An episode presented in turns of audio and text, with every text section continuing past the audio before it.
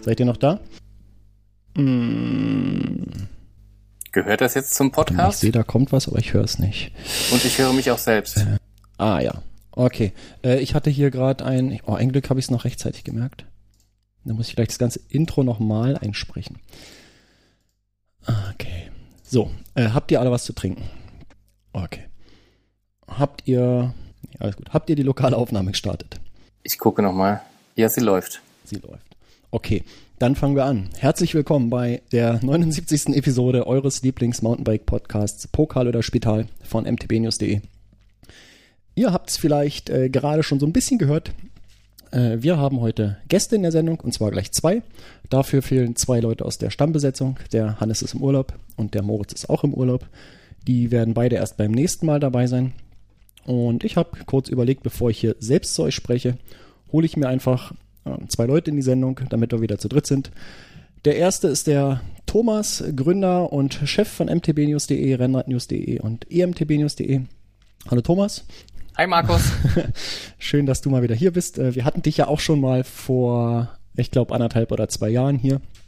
Ähm, die Episode werde ich nochmal verlinken für alle, die das damals nicht gehört haben. Eine sehr interessante Episode, in der Thomas äh, mal so ein bisschen aus dem Nähkästchen plaudert, wie es damals zu MTB News gekommen ist. Ähm, ja, der einfach der ganze Werdegang eurer Lieblings-Mountainbike-Website äh, könnt ihr danach hören.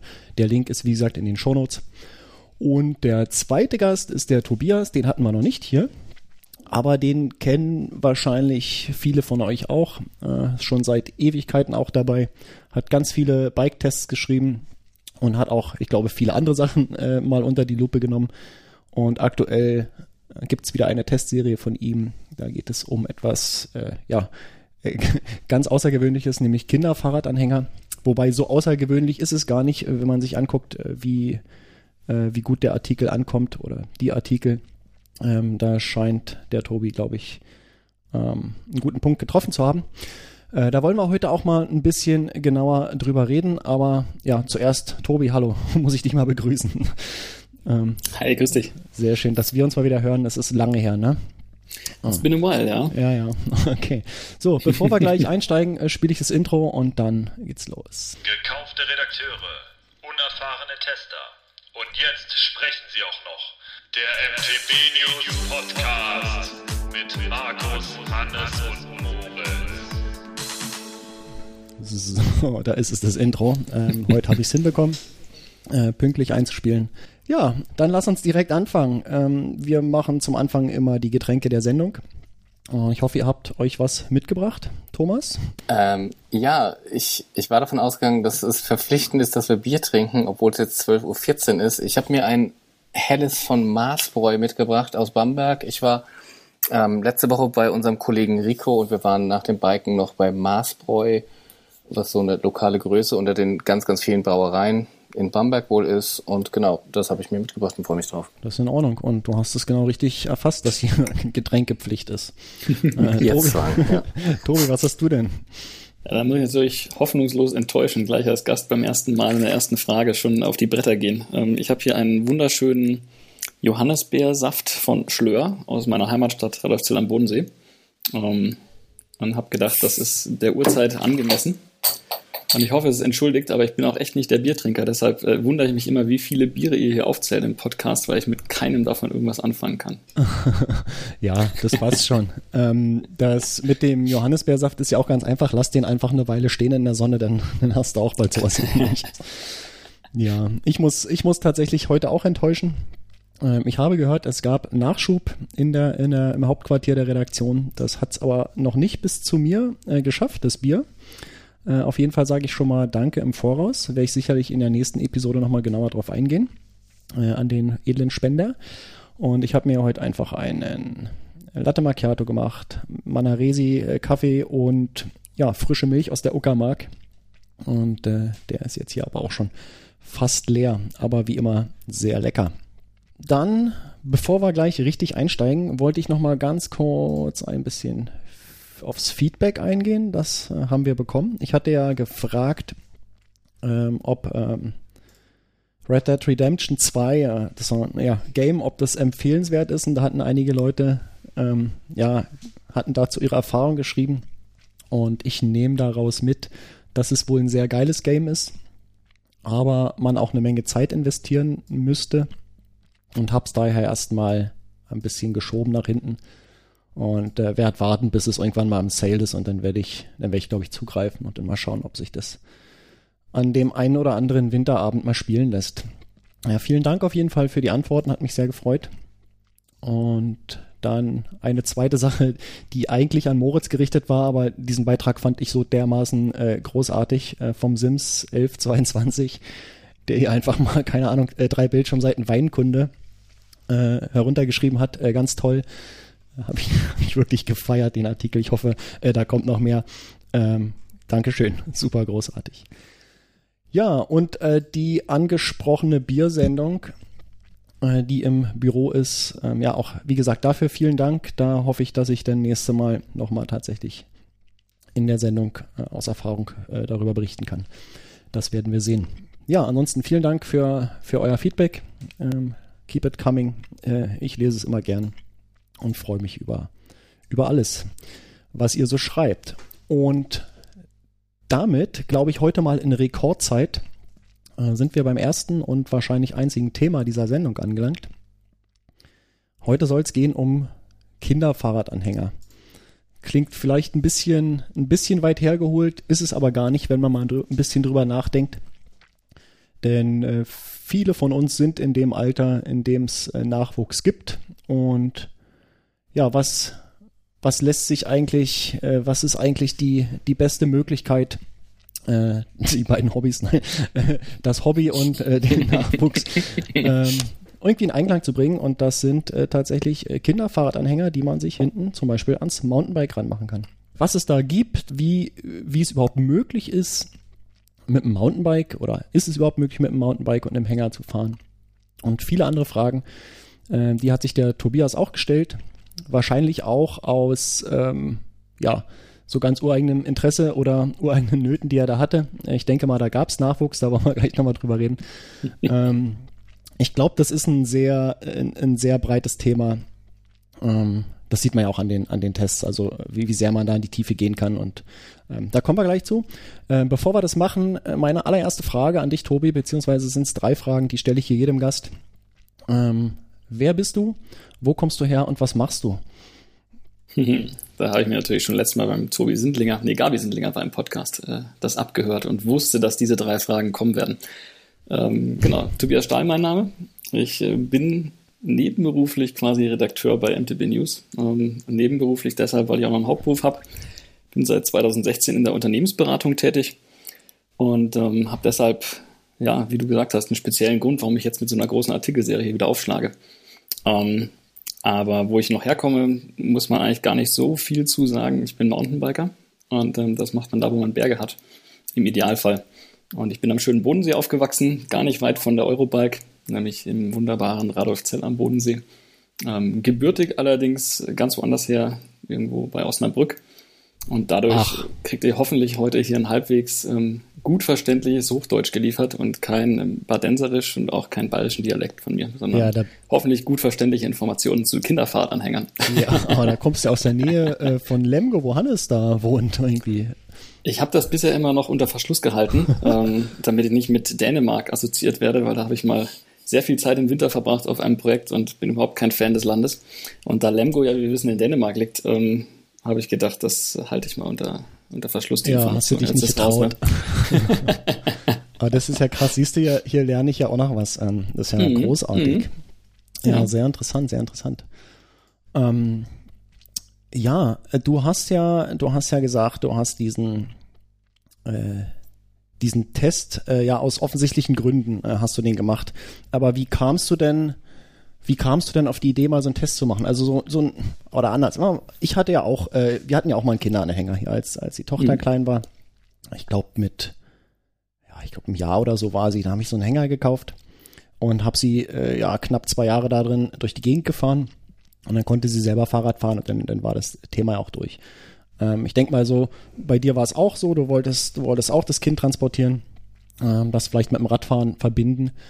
Aber wie, wie bist du drauf gekommen, äh, komm, ich ja, mache jetzt hier einen Test irgendwie. Äh, ich ich bestelle mir neun Stück von den Teilen und Ähm, Gucken, was die können, ja. genau, ja. also wie, wie, was ist die, was ist die Motivation gewesen, da jetzt so, so einen Test zu machen?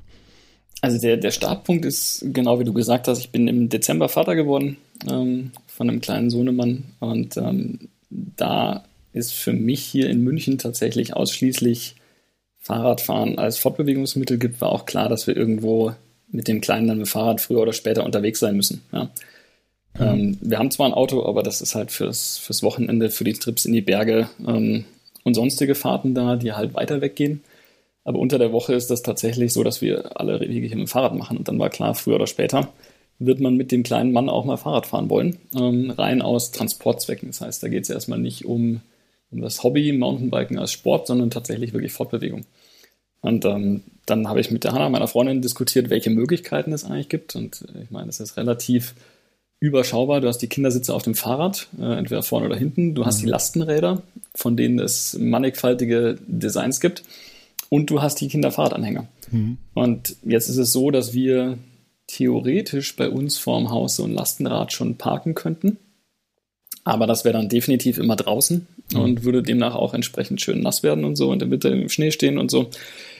Und die Lastenräder, muss man sagen, wenn ich die morgens auf meinem Arbeitsweg als Verkehrshindernisse umkurve, dann ist das definitiv nichts, was ich fahren will. Ja. Ähm, weil die sind irgendwie, du hast, du hast alle Nachteile, wenn du das Kind dann irgendwo abgesetzt hast, bei der Tagesmutter oder der Kita oder Kindergarten, ähm, fährst du trotzdem noch so ein riesen Schiff durch die Gegend und die brauchen unglaublich viel Platz. Ähm, weshalb wir eigentlich relativ schnell an dem Punkt waren, wir hätten gerne was, was die Hanna und ich fahren können, jeweils mit unseren Fahrrädern, wo wir möglichst wenig Umbau haben. Und was man auch früh verwenden kann, denn die Fahrradsitze sind definitiv in der frühen Phase für so ein Baby gar keine Option. Die Lastenräder eigentlich auch nicht, wenn man da genauer hinschaut. Und dann bist du eigentlich super schnell bei dem Kinderfahrradanhänger als das Mittel der Wahl, was dir ein normales Fahrrad lässt und den du eigentlich mit jedem Fahrrad auch kombinieren kannst. Und dann habe ich gesagt, ähm, welchen kaufen wir da jetzt? Ähm, bei mir in der Familie tatsächlich 100% Thule in der Stichprobe. Und ähm, auf Rückfragen gab es aber einige kritische Punkte auch. Und dann äh, haben wir gesagt, gut, jetzt müssen wir überlegen, was wir kaufen wollen, unabhängig von dem Test, sondern ganz, ganz unter uns einfach. Und haben angefangen, uns zu informieren, einerseits über die anderen Anbieter, die es tatsächlich gibt, auch wenn manchmal optisch der Eindruck entsteht, dass es echt nur Thule gibt hier. Ja, das stimmt. Ähm, also die, die haben schon, ich habe leider keine Zahlen gefunden, was wirklich so die Marktanteile sind, aber gefühlt haben die mal zwei Drittel des Marktes irgendwie in der Hand. Ja. Ja. Ähm, und das schon, das ist natürlich schon beachtlich und das muss Gründe haben. Ja. Und andererseits ist das immer was, wo ich so ein bisschen stutzig werde, weil es gibt tatsächlich einige andere Anbieter. Und ähm, dann haben wir versucht, Informationen zu denen zu finden, Testberichte recherchiert. Und ja, das war dann der Moment, wo quasi bei mir irgendwann so der, der Ticker kam, okay, es gibt sehr aktive Unterforen bei MTB News, wo das diskutiert wird, irgendwo im Forum, wo Leute sich austauschen, wie sie ihre Anhänger tunen und äh, denen zu besserer Fahrwerksperformance verhelfen und mit gescheiten Reifen, die irgendwo ins Gelände bringen auch. Aber es war immer so, dass irgendwie so, so ein strukturierter Test mal gefehlt hat und so eine Marktübersicht, die jetzt nicht eher Influencer getrieben ist. Das gibt's schon, also so viele so mein schönstes Ferienerlebnis mit dem Kinderfahrradanhänger und die Kinder waren immer so glücklich auf dem Weg zum Strand, ähm, wo ich so denke, yo, es ist Sommer 2021, es gibt keinen Strand und es gibt auch keine Sonne eigentlich, ähm aber ich will wissen, welcher Anhänger gut ist. Ne? Und ähm, da wir über eine Preisspanne reden von irgendwie 300 bis 1500 Euro, 1600 Euro für die Dinger, Ja. haben wir dann gesagt, wir müssen einfach mal gucken, was, was funktioniert denn gut und welche Teile kann man tatsächlich empfehlen und ist da vor allem ein Unterschied. Also wenn ich den doppelten Preis zahle, ist der Hänger auch doppelt so gut. Ja. Das war so die, die Motivation, wo wir da reingegangen sind.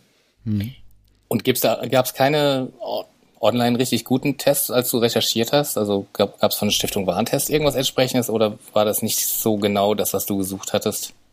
Mm, Da gibt's tatsächlich was. Ähm, Stiftung Warentest, auch Spiegel Online und Co. Also ich glaube, es haben viele erkannt, dass das ein Thema ist mit den Kinderfahrradanhängern. Ähm, aber wenn ich mir Stiftung Warentest zum Beispiel anschaue, das war relativ schwer für mich nachzuvollziehen, wie die das dann tatsächlich bewertet haben, wenn da ein Anhänger ein gutes Fahrverhalten attestiert bekommt oder ein gutes Bremsverhalten, ähm, wo ich sagen muss, die Bremse ist ja am Fahrrad und gar nicht am Anhänger.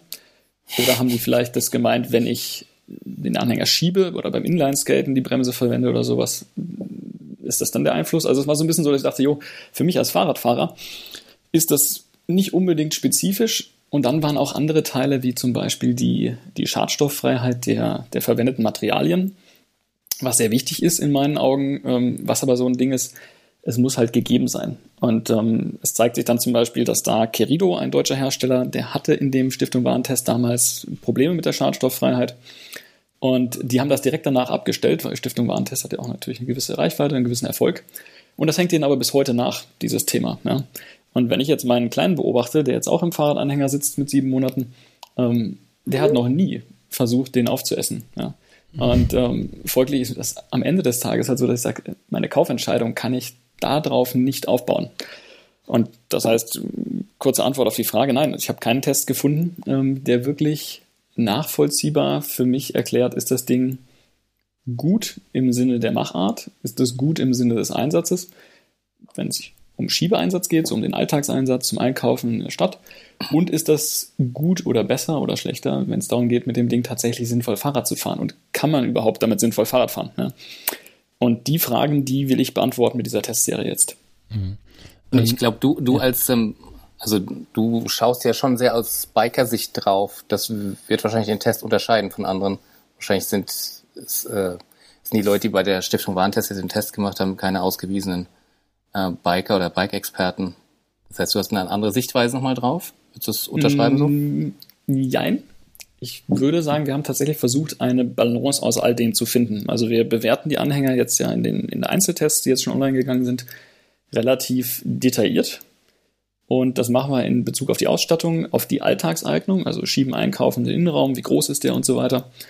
Dann das Mountainbiken an sich, also fahren, ähm, wie ist das Ding unterwegs, wie funktioniert die Federung vor allem oder die nicht vorhandene Dämpfung, ähm, welchen Einfluss hat die Kupplung auf das Fahrverhalten, also solche Fragen, das sind die spezifischen Fragen. Und dann haben wir noch in der Gesamtwertung drin Gewicht und Preis. Ja. Und wir haben natürlich jetzt Prozente dran geschrieben, wo wir sagen, okay, der Alltag zählt so viel und die Ausstattung zählt so viel.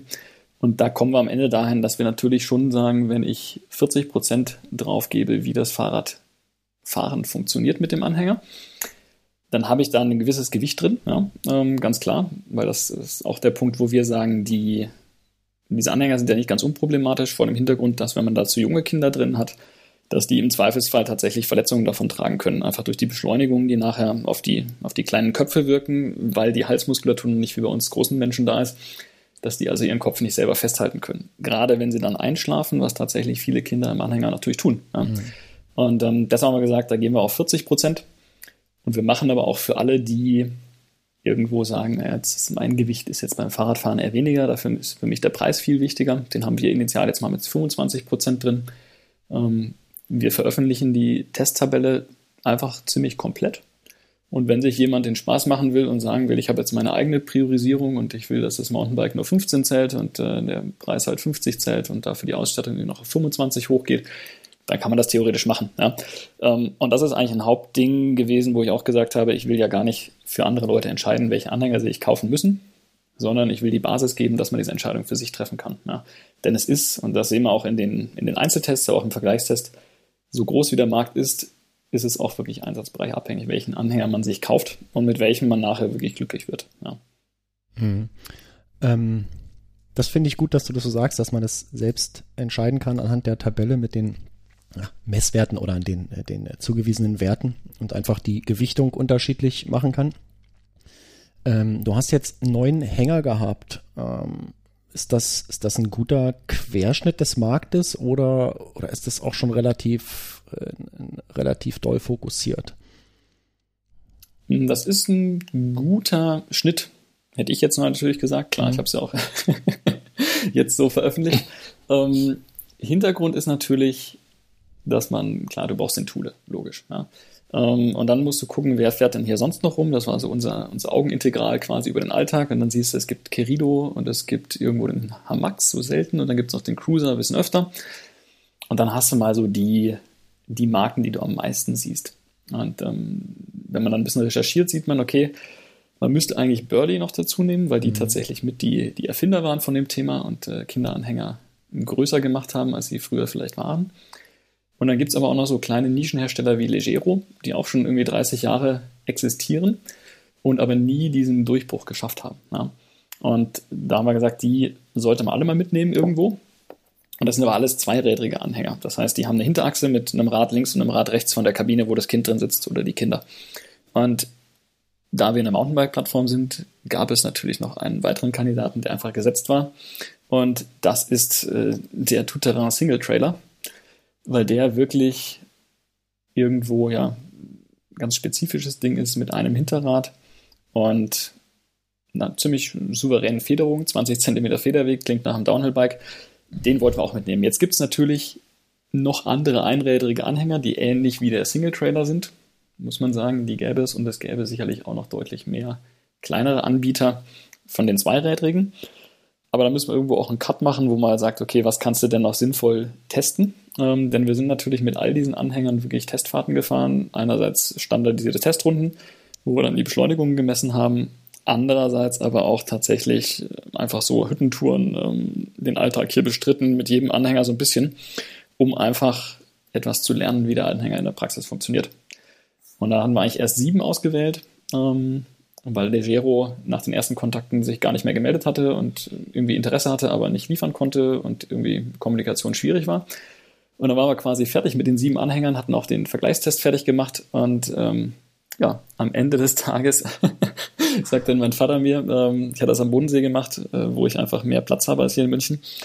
Und dann sagt mein Vater, ruft da an und sagt, uh, es sind nochmal zwei große Pakete gekommen, das müssten wohl Anhänger sein. Ich sage, nee, ist nicht dein Ernst. mhm.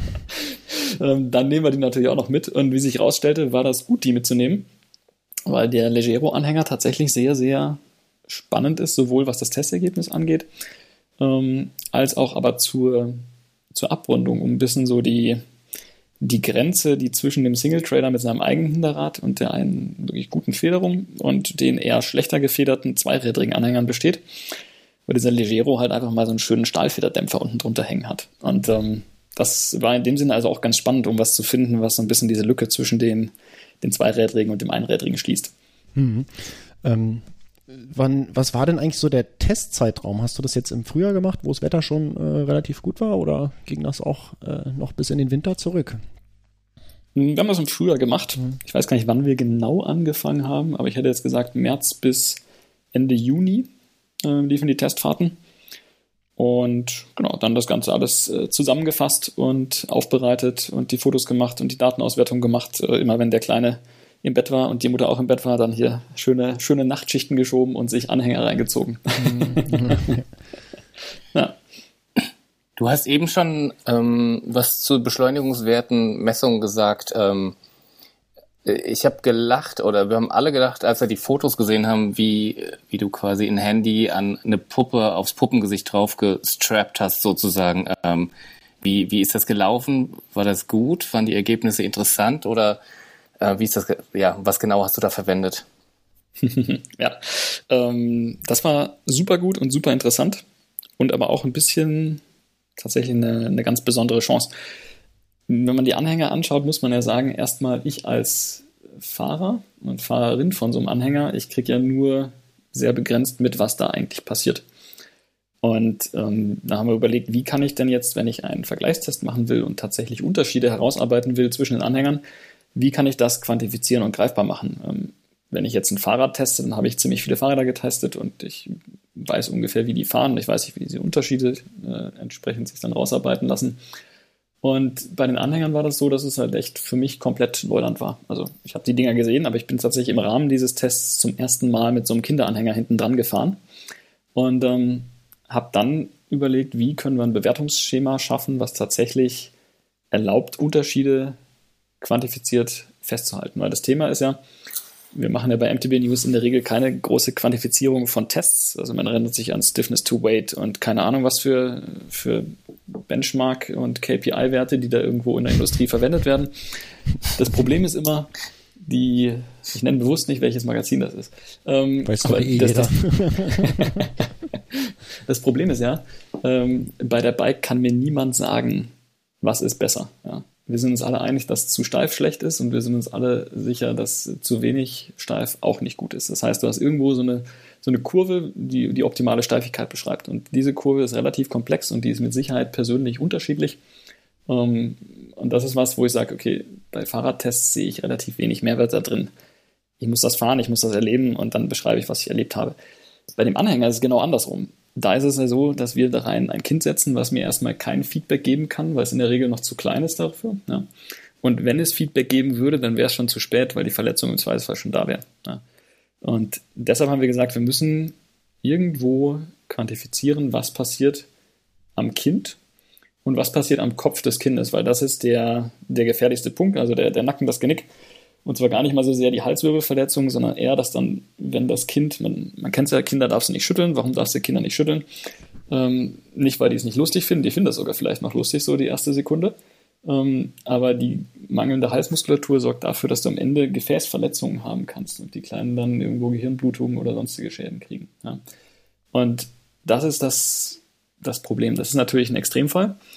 Aber wir wollten wissen, was passiert am Kopf von einer Puppe, wenn sie in diesem Anhänger sitzt. Eine Puppe, klar, weil wir keine echten Kinder nehmen wollen. Ähm, mir ist auch prompt auf der ersten Fahrt, äh, nach den ersten 500 Metern oder so, ist der Anhänger da auch umgefallen, ähm, weil ich einfach unterschätzt hatte, wie leicht der umkippt. Und ähm, es war gut, diese Puppen zu nehmen und haben wir gesagt, wir müssen die Puppen noch ein bisschen tunen und haben recherchiert, wie schwer ist ungefähr der Kopf von einem Kleinkind. Und dann haben wir das Ganze so aufgelastet, dass wir quasi Steine in den Kopf gefüllt haben und dann einen Strap drum gebunden haben und dann sagt, wir müssen jetzt die Beschleunigung am Kopf messen. Also das, was wirklich am Kopf des Kindes ankommt, wenn ich mit dem Hänger fahre. Und dann haben wir am Ende des Tages äh, mit dir, Thomas, ja auch überlegt, was, was ist denn ein gutes Mittel, um jetzt diese Beschleunigung zu messen. Und ähm, da gibt es natürlich sehr, sehr teures Messequipment, was dann eher so für TÜV und ähm, Euro NCAP und so für Crashtests verwendet wird. Und das braucht man eigentlich gar nicht. Wir wollten ja einfach eine, eine Indikation machen, um das auch nicht zu wissenschaftlich zu machen. Wir sind ja auch keine Entwicklungsabteilung von einem Anhängerhersteller, sondern halt doch noch irgendwo ein, ein Mountainbike-Magazin. Und dann haben wir gesagt, ja, eigentlich gibt es doch da einfach das iPhone, das misst irgendwie mit 100 Hertz die Beschleunigung ähm, und macht das mit einer sehr guten Genauigkeit, also 0,012 Meter pro Sekunde Quadrat ist die Abweichung. Das ist fein, sage ich mal, für unsere Zwecke. Und ähm, ja, dann haben wir gesagt, nichts leichter als das, also kriegt diese Puppe einfach ein iPhone auf den Kopf und wir gehen fahren. Ne? Und das ist so der, der Kern des Tests und das ist auch das, was, sage ich mal, jetzt besonders ist. Ja. Und die, ähm, ihr habt dann die Beschleunigung bei den Puppen quasi bei jeder, bei jedem Hänger immer gleich gemessen und nachher die Kurven übereinander gelegt oder ausgewertet, ähm, welches irgendwie am wenigsten der Erschütterung vom Untergrund an den Kopf durchgelassen hat, sozusagen. Genau so. Also wir haben eine, eine Testrunde definiert, ähm, die möglichst, sage ich mal, repräsentativ ist, mit einem Einschlag in Richtung Mountainbike. Das heißt, die startet auf Schotter und dann fährt man da entlang mit irgendwie 10 km/h. Das heißt, wir haben mal ausbalanciert, wie, wie schnell kann man wohl fahren, dass sich das sinnvoll anfühlt und haben auch ein bisschen versucht zu beobachten, wie schnell fahren so andere Leute mit ihren Anhängern. Ähm, dann liegt da irgendwo ein Ast, wo man drüber rollt mit einem Rad, weil man es irgendwie verpennt hat, dass da dann ein Ast liegt. Und mit dem Fahrrad fährst du in der Mitte, der Hinter, äh, die Hinterachse fährt dann links und rechts von dir, da triffst du schon mal was. Ne? Und so haben wir quasi versucht, möglichst gut und repräsentativ so eine Runde zusammenzustecken, die wir dann mit allen Anhängern fahren können. Ja? Und das heißt, wir haben da eine Bordsteinkante drin, wir haben da irgendwie so Rasensteine drin, wir haben eine Schwelle drin, wir haben natürlich Kurven drin. Und wir haben aber auch zum Beispiel den, den Wiegetritt mit reingenommen in so einem kleinen Bergaufstück. Da geht es irgendwie zwölf Höhenmeter bergauf auf der Runde. Und ähm, da simuliere ich einfach mal, wie ich mit diesem Hänger von 15 auf 20 km/h beschleunige und was dann in dem Anhänger passiert. Ja. Und so haben wir dann quasi für alle Hänger die gleiche Runde gefahren mit zwei Beladungen. Sprich, wir haben einmal ein leichtes Kind mit 5,5 Kilo simuliert was so dem, dem geringsten Gewicht, was wir uns vorstellen könnten, entspricht. Ähm, wir haben unseren kleinen Sohn jetzt mit 8 Kilo das erste Mal reingesetzt. Ähm, also 5,5 ist ja, ich meine, ihr wisst, mit welchem Gewicht Kinder auf die Welt kommen. Ne? Das ist relativ früh. Und dann haben wir im Gegenzug auch noch gesagt, wir gehen jetzt auf die Maximalbeladung, die sinnvoll ist und haben dann 37,5 Kilo eingeladen, ähm, was quasi einem größeren Kind und einem kleineren Kind entspricht. Und womit dann so ein Hänger, der dann mal 20 Kilo wiegt, aber plötzlich auch echt ein ganz schöner Brocken ist, den du damit ziehst. Ne? Ja. ja. Auf jeden Fall Wattrekorde, sage ich euch. Im Wiegetritt mit äh, 50, 60 Kilo Anhänger von 20, äh, 15 auf 20 km/h beschleunigen. Das war schon, äh, war schon gut. Äh, das zieht schon, ja, ja. Ähm, äh, das müssen wir dann als äh, extra Kategorie im Winterpokal eintragen, oder? Ja, Hänger, mit Hänger fahren, ja, Hänger ziehen. Ja, gibt's bei äh, Strava nicht. Punkte. Also ich habe deshalb bei Strava mein Fahrrad eingetragen. Das Fahrrad heißt Kinderanhänger, wiegt 45 Kilo. ähm, so simuliere ich quasi bei Strava, dass die Werte halbwegs passen. Ja, es gibt ja auch noch E-Bikes. Wäre vielleicht noch einmal äh, spannend, das mit einem E-Bike zu testen. Ähm, du sage mal, ähm, du hast gesagt, die Runde, also hast das einmal so, so durchstandardisiert äh, mit ja, Hinder, Hindernissen an der gleichen Stelle, äh, Anstieg und so weiter, alles ist drin.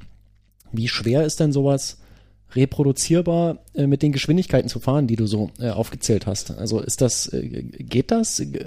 Also ich stelle es mir schwierig vor, das gen also so nicht genau gleich, aber doch so ziemlich, ziemlich gleich pro Bike, pro Hänger hinzubekommen. Ähm, das war das, also ein war bisschen das Abweichung gibt es bestimmt, ja. Ähm, muss man sagen, allein schon eben mit diesem Thema, mit dem schweren Anhänger. Ähm, ich weiß nicht, ob ich immer die 20 dann auch wirklich geschafft habe in der Steigung. Hm. Also, ja. aber die, das Thema ist so, ich habe mir einfach mein äh, GPS-Tacho, und da merkt man schon, GPS-Tacho hat sicherlich ein Leck mhm. drin, ähm, auf den Lenker montiert und bin dann nach den Zahlen gefahren mhm. und ähm, habe aber natürlich auch ein ganz, ganz gutes Gefühl, wie ich fahre und ich habe mir einfach die Gänge vorgegeben die ich dann schalte. Ja.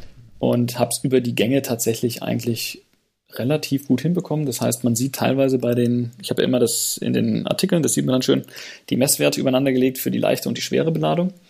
Hm. Und ähm, es gibt Anhänger, wo das wirklich eins zu eins identisch aufeinander trifft. Also die mhm. Peaks, die da sind durch die einzelnen Hindernisse, da ist das dann quasi perfekt gelungen. Und es gibt welche, wo man schon auch sieht, okay, da sind jetzt irgendwie fünf bis zehn Sekunden Unterschied, okay. ähm, wo man an der Stelle ist. Ja. Mhm.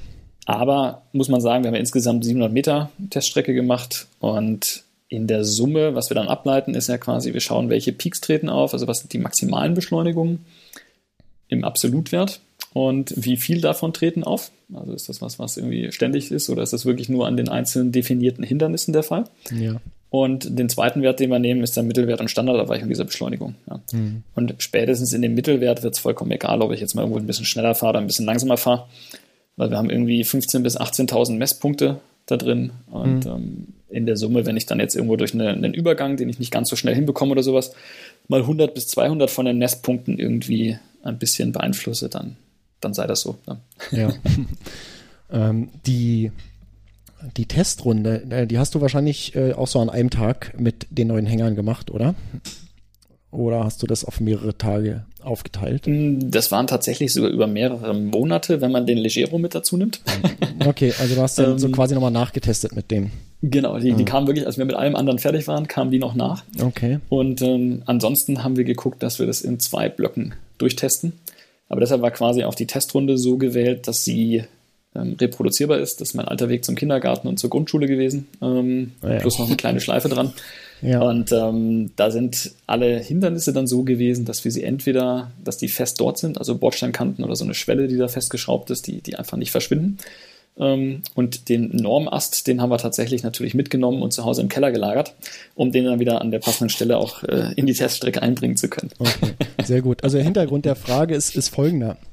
Ähm, das ist ja logistisch, also neun Hänger äh, ist logistisch, glaube ich, äh, herausfordernd, weil wenn man sich mal so äh, kurz überlegt, so neun Fahrräder nehmen schon eine Menge Platz weg, aber ich glaube, neun Hänger nehmen noch mehr Platz weg, weil die einfach breiter sind und unhandlicher und man kann die nicht, äh, ne, wie beim Fahrrad, so Lenker gegen, also immer äh, 180 Grad gedreht die Fahrräder aneinander stellen, kriegt man die relativ kompakt weg, aber bei Hängern geht das nicht. Ähm, ja. Wie, wie Deswegen hat Tobi das auch bei seinen Eltern gemacht, oder? Genau. das heißt, du hast die Garage, das Auto deiner Eltern stand nicht in der Garage, sondern äh, da war ein Hänger drin, ja? Oder wie, wie muss man sich so das vorstellen? Un, so ungefähr. Also der, der Punkt ist vollkommen valide. Ähm, die Hänger brauchen echt viel Platz, selbst wenn man sie zusammenfaltet. Und man kann eigentlich alle Hänger zusammenfalten, außer den Single-Trailer. Ähm, der hat quasi eine äh, Kabinenstruktur, die keine Faltpunkte hat und keine Knoten. Ähm, was natürlich super ist für Gewicht und Steifigkeit, was aber halt sehr unpraktisch macht, wenn du irgendwo lagern willst. Und wir haben dann tatsächlich, weil wir einen relativ aktiven Marder haben ähm, am Elternhaus, musste das Auto in der Garage stehen. Und dann habe ich so gemacht, dass die ganzen Pappkartons, die ja nochmal mehr Volumen mitbringen, die standen hinterm Haus gestapelt, wie in so einem Versandlager. Und ähm, die Anhänger habe ich dann wirklich zusammengefaltet und auch gestapelt. Also immer drei Anhänger aufeinander. Und dann waren das quasi drei mal drei, so ein, so ein Cluster. Ja. ja. Krass. Genau, aber es war schon, schon logistischer Aufwand, weil du musst ja auch immer die, also allein die, die ganzen Standardfotos von den Dingern machen, ja. ist, äh, ist so ein Ding. Ähm, wo mir dann auch danach aufgefallen ist, shit, von dem Anhänger fehlt noch das Foto oder von dem fehlt noch das, also nochmal auspacken und so, ne? Ähm, oh, und dann aber natürlich ja. auch die ankuppeln und die Gewichte mit hochnehmen und die Reifendrücke anpassen und die Federhärten anpassen und so weiter. Also es war schon ein bisschen Aufwand, ähm, allerdings mit der Motivation, dass ich ja für mich auch den, den passenden Anhänger finden wollte für den ich mich dann nachher hier entscheiden kann. Ähm, und mit dem Hintergrund, dass das ja nachher mein Sohn auch davon profitiert und das ja irgendwo auch natürlich Spaß macht, sonst hätte ich ja auch das all die Jahre nicht gemacht. Ähm, ich mache es übrigens seit 2009, Markus. Äh, so mehr oder weniger. Mhm. ähm, und so ging das dann schon ganz, ganz gut, sage ich mal. Aber es war halt auch vorteilhaft zu sagen, ich habe jetzt diese Standardrunde und die ist äh, relativ gut erreichbar für uns. Und ähm, ich, ich mache jetzt mal schnell zwei Anhänger und äh, dann geht der Kleine ins Bett und äh, dann fahre ich nochmal irgendwie einen Anhänger. Ne? Mhm. Ja, cool. Du hast vorhin gesagt, dass du quasi den ganzen Markt ja auch so ein bisschen betrachtet hast und auch links und rechts geschaut hast, aber dann für den Testvergleich schon so auf Relevanz und Verbreitung geguckt hast. Ähm, als du quasi auf den Markt geschaut hast, ähm, sind dir da noch Innovationen aufgefallen oder ist irgendwas in der Richtung absehbar, dass da sich, dass es noch krasse Neuerungen gibt oder ist es eigentlich ausentwickelt? Was, was denkst du dazu? Das ist eine sehr gute Frage. Ich glaube tatsächlich, dass die dieser Trend, den wir gerade sehen, dass ich mit meinem Kind und meinen Kindern insgesamt mobiler auf dem Fahrrad sein will, weil das Fahrrad einfach im Trend ist und weil Outdoor im Trend ist, ähm, dass das da schon mal eine Dynamik nochmal reinbringen könnte. Ähm, weil ansonsten ist eigentlich, wenn du über die verschiedenen Generationen dir das anschaust, dann siehst du entweder, dass die Hersteller ein bisschen Rotstift ansetzen und ein paar Sachen günstiger machen oder einfacher. Ähm, das ist so ein Ding, was man feststellt, aber das ist ja genau das Gegenteil von dem, was du beschreibst. Und die, die andere Richtung ist noch nicht sichtbar, würde ich sagen. Also dieses, dieses Standardhängerkonzept, ähm, auch der, der Tutela Single Trailer, der ist uralt, äh, in Anführungszeichen. Ne? Also das, das Konzept und das Design, das ist bei weitem nichts Neues. Und ähm, die anderen Anhänger sind halt auch so vom Aufbau her, also wenn du es reduzierst auf das, was es eigentlich ist, also eine Achse mit einem Kasten oben drauf und einer Deichsel zu einem Fahrrad hin, ist das relativ simpel. Ja? Und Jetzt ist eher so, dass die Unterschiede halt im Detail liegen, wo du sagen musst, es gibt welche wie Kerido zum Beispiel, die haben an den sinnvollen Stellen, wo das äh, oft geöffnet werden muss, der Anhänger, haben die zum Beispiel Magnetverschlüsse oder Schnallen. Ja. Das bedeutet, beides kannst du geräuschlos öffnen, was ich persönlich super finde, weil unser Kleiner wacht sofort auf, wenn da so ein Klettverschluss aufgeratscht wird. Ja. Und ähm, da sind andere Hersteller, Cruiser zum Beispiel, die haben halt die Klettverschlüsse überall, dann waren wir shooten, der Kleine ist eingeschlafen, ich hole die Kamera hinten raus, er ist wach, wir machen die Fotos, er schläft wieder ein beim Fahren. Ähm, ich packe die Kamera wieder ein und äh, er ist wieder wach. Ja. Und ähm, so gibt's schon Details auf jeden Fall. Ich bin jetzt nur sehr gespannt, und das ist vielleicht jetzt auch schon ein bisschen fast forward auf das, auf das Fazit, ja. Ähm, der Legero hat einen Stahlfederdämpfer, habe ich gesagt, und hat damit als einziger eine vernünftige Dämpfung mit an Bord. Und das siehst du in den Messwerten, dass der nicht nur eine Federung hat, sondern auch eine Dämpfung. Weil das Problem ist ein ungefedertes System, das springt und hüpft. Und wir kennen das alle, dass wir, wenn wir uns auf einen Fully draufsetzen, fährst du Bordsteinkante runter als ersten Indikator und guckst, wie oft wippt das Ding nach. Ja? Und so als Daumenregel stellst du es ein, dass es einmal wippt und dann hast du mal so ein, so ein Basis-Setup, mit dem du dann weiterarbeiten kannst.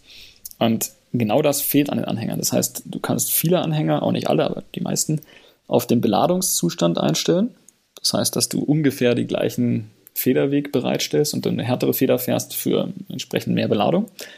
Aber du kannst die Dämpfung nicht einstellen und du hast gar keine Dämpfung. Das heißt, wenn der Hänger über eine Bodenwelle fährt oder eine Bordsteinkante oder eine Wurzel, dann hüpft der halt zwei, dreimal nach. Und das summiert sich natürlich, wenn du jetzt so eine Testrunde fährst, zu sehr vielen kleinen und auch größeren Hüpfern. Ja. Mhm. Und der Legero ist wirklich so, wenn du dich da drauf setzt, du spürst diesen Unterschied sofort. Und wenn du dann hingehst und das zweite Hinterrad wegstreichst und auf den Single-Trailer gehst, äh, mit dem bin ich sogar tatsächlich dann Treppen und sowas runtergefahren und irgendwelche kleinen Downhill-Streckchen. Das ist der Wahnsinn. Ich weiß nicht, ob ich das mit meinem Kind machen würde, ähm, aber wir sind bei uns einen, einen kleinen Downhill gefahren, inklusive Treppen und so. Ähm, und da hat der dann am Ende des Tages die Maximalbeschleunigung gehabt, die ungefähr da liegt, wo die schlechteren der zweirädrigen Anhänger liegen. Das heißt, ähm, ganz, ganz anderes Geläuf, ganz andere Belastung an sich und eine ganz andere Fahrdynamik auch.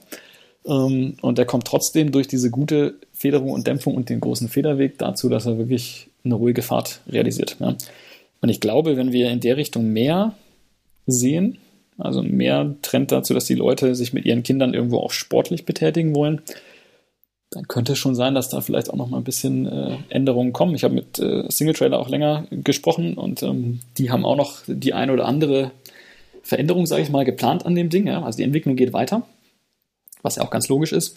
Ähm, aber ich sehe jetzt noch nicht, dass da wirklich so der, der krasse und ganz, ganz radikale Umbruch kommt. Und das liegt in meinen Augen auch daran, dass halt der Standardeinsatzbereich dieser Transport in der Stadt ist.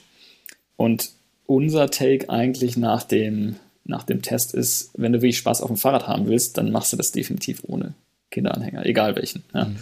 Ähm, und äh, ich finde da, wie meine Schwester das handhabt, die fahren dann zusammen, also beide auch Mountainbiker, ähm, und die fahren dann zusammen irgendwo an den Berg mit dem Fahrradanhänger, suchen sich dann da einen Parkplatz, schlagen da ihr Basecamp auf und äh, die Kleine kann dann mit dem Laufrad rumfahren und hat ein bisschen Spaß und Mama und Papa fahren quasi Enduro-Runden außenrum, aber halt jeweils ohne den Anhänger hinten dran und ohne das Kind. Ja. ja. Und ähm, das muss ich sagen, ist für mich am Ende des Tages die überzeugendere Lösung, denn auch der Single-Trailer hat im Gelände irgendwo seine Grenzen. Ähm, der ist zum Beispiel auch sehr lang. Das sind zwei Meter von Hinterradende bis zu der Deichsel vorne. Das heißt, wenn du um eine Kurve fährst, dann fährt er extrem viel weiter innen als du. Und ähm, im Zweifelsfall nimmst du halt was mit, was du nicht unbedingt mit deinem Fahrrad vorne überfahren hast. Oder du hast eine enge Kurve, was dann irgendwie echt, echt schwierig wird. Du musst da echt gucken, wie du da rumkommst. Ähm, und das sind alles so Dinge, wo ich sage, ja. ich muss dem Kind nicht mein Hobby aufzwingen. Ja. Also ich, ich habe mehr Spaß, wenn ich ohne fahre und ich fühle mich auch besser, wenn ich im Zweifelsfall irgendwo reinhalten kann und äh, weiß, da ist jetzt nicht ein Kind, was nicht reinhalten wollte, aber trotzdem reinhalten musste, weil Papa gerade irgendwie Blut geleckt hatte. Ne? Genau. Oder der Hänger innen in der Kurve die Böschung runterrutscht oder so, ja. Ja, das, das sieht man in, in den Testvideos zum Beispiel auch. Ja. Ähm, ich habe das mal eingefügt in den Tuterin im Test, der kommt morgen, also Samstag ist er online, wenn ihr das hört, wahrscheinlich. Also heute, äh, schon der, Sam Geschichte. der Podcast kommt auch am Samstag raus. Also, ja, perfekt, dann, dann kommt der heute raus. Ähm, und da habe ich drin in dem Testvideo tatsächlich auch mal diese Abfahrt, ähm, die da bei uns ein bisschen ruppiger ist. Und da sieht man sehr, sehr schön, wie ich quasi eine Kurve fahre und der Hänger fährt hinten ein bisschen enger die Kurve und touchiert dann die Böschung und rutscht dadurch auch ziemlich deutlich zur Seite. Ähm, was definitiv so jetzt von mir nicht geplant war. Mhm. ähm, ich aber in dem Moment nicht auf dem Schirm hatte. Ja. Und auf dem engen Trail hast du es vielleicht auch nicht immer im Griff. Ja. ja. Na, dann ist ja vielleicht dann, äh, wenn man mal jetzt so vom Mountainbiken ein bisschen weggeht, vielleicht ist ja dann, äh, ja, beim Graveln oder so, ist es ja vielleicht dann doch ein bisschen geeigneter für Anhänger. Ähm, das stimmt. Ja, Graveln ja, Rennrad würde ich ganz klar Nein sagen. Nee, ähm, nee, nee. Das wäre mir zum Beispiel viel zu gefährlich auf der Straße. Genau. Also wollte ich auch sagen, auf der Landstraße da, dann fährst du relativ nee. weit rechts und dann nee, liegt da irgendwas. Und dazu kommt auch, es, also Impuls, ähm, es gab jetzt ein bisschen eine Diskussion, muss man eh sagen, die, die, Diskussion um dem ganzen Thema jetzt im Forum ist ja sensationell. Also die, die Leute teilen ihre Aufnahmen von ihren Gespannen und was sie so tunen und was sie machen. Und ähm, wirklich eine, eine ganz, ganz klasse Diskussionskultur, die sich so ein bisschen aufhängt an dem Punkt, ab welchem Alter darf man da rein. Da können wir vielleicht gleich auch noch kurz äh, zu sprechen. Aber in der Summe sehr, sehr konstruktiv und sehr zielorientiert. Und da hört man immer den, den Tenor raus, ähm, es gibt Leute, die glauben, dass den Kinderwagen zu schieben in irgendeiner Weise vergleichbar ist mit dem Kinderanhänger. Und es gibt ja auch Leute, die überlegen, dass sie den Kinderanhänger statt einem Kinderwagen kaufen. Und ähm, das möchte ich ganz klar in Frage stellen, ob das sinnvoll ist. Also der, der Kinderwagen fährt einfach so viel langsamer, man sieht perfekt, wo man hinfährt, man hebt über jede Bordsteinkante rüber gefühlt. Ja? Mhm. Und auch wenn das Kind da drin relativ viel wackeln kann, ähm, ist Wackeln halt nicht gleichbedeutend mit Beschleunigung. Und die Beschleunigung ist das Problem. Ja? Ähm, also die, die Geschwindigkeitsänderung, wie schnell das passiert, und nicht die, das Kind hat jetzt um fünf Zentimeter nach links und rechts gewackelt. Ja? Ähm, und da ist einfach ein, ja, wenn man es physikalisch dann nimmt, äh, Impuls ist Masse mal Geschwindigkeit. Und wenn jemand überlegt, er schiebt mit 3 km/h seinen Kinderwagen dahin oder er fährt mit 25 km/h auf seinem Rennrad, das ist das ist das Problem, ja. Also egal, ob der Untergrund relativ glatt ist oder nicht, aber egal, was passieren wird, wenn man mit dem Fahrrad fährt, die Auswirkung ist immer höher, als wenn man das Ganze zu Fuß viel langsamer macht. Mhm. Ja. Und ähm, das ist, also ich weiß, da gibt es auch irgendeinen Forscher, das habe ich relativ viel versucht zu recherchieren zu dem Thema, was halten denn diese Kinder aus, ja? Ähm, auch um nachher unsere Messwerte einordnen zu können. Das Gute ist, ähm, diese Tests werden natürlich nicht gemacht, weil du willst keine Kinder töten im Zweifelsfall und äh, die wissen es ja nicht mal und sie können auch nicht sagen, was sie nachher umgebracht hat. Ähm, ethisch, moralisch absolut verwerflich alles. Ähm, deshalb aber auch wirklich sehr, sehr schwer einzuordnen. Wir machen das deshalb auch nicht. Äh, wir schreiben quasi Maximalwerte der Beschleunigung sind das und das. Und wir haben aber mal diese Messrunde gefahren, auch mit einem Anhänger und haben den geschoben, also einen Kinderanhänger geschoben und du siehst, die Peaks sind einfach weg. Das heißt, die mittlere Beschleunigung ist relativ ähnlich, irgendwie 0,3 G oder sowas. Ne? Und die Peaks sind halt einfach maximal 2, ein paar G. Und bei dem gleich beladenen Hänger, wenn ich hinter Fahrrad fahre, halt 5 bis 6 G. Ja. Ja, ja. Und ähm, das ist einfach erheblich. Ja. Mhm. Also da, das ist von mir nochmal ganz klare Botschaft, einfach auch, dass äh, ja, das Kind wackelt da drin, wenn man das schiebt, aber es ist, es ist leider echt nicht vergleichbar. Auch wenn ich es cool fände, äh, wenn es vergleichbar wäre, weil dann können sie sagen, Fahrrad geht immer. Mhm. aber das nee, ist, nicht, ist nicht drin. Ja. ähm, Nochmal ganz kurz zurück zu Innovation und Ausentwicklung. Ähm, der mhm. eine Hänger hat ja äh, zum Beispiel eingebaute Front- und Rücklichter drin und einen mhm. USB-Ladeanschluss, den du, die, an dem du die Bauweise ein bisschen kritisiert hast. Ähm, gibt es denn, siehst du denn da irgendwie in Sachen Elektronik äh, irgendwie eine Zukunft? Also ist da mehr denkbar?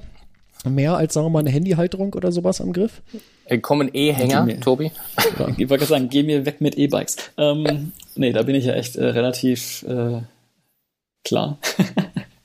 ähm, ich muss sagen, der, der Anhänger ist so, wie er ist, ja ähnlich wie auch das Fahrrad ohne E, doch recht charmant, weil du ihn einfach immer hernehmen kannst und er immer funktioniert. Wir haben aber auch Hüttentouren damit gemacht. Ähm, ganz schöne Route hier von der Priener Hütte ähm, ausgeht, also von Prienhaus hoch zur Hütte gefahren, wieder runter. Ähm, das sind 1000 Höhenmeter. Und diese 1000 Höhenmeter am Stück hochzufahren mit dem Kinderanhänger war echt, echt ein Brett für meine Beine. Ja.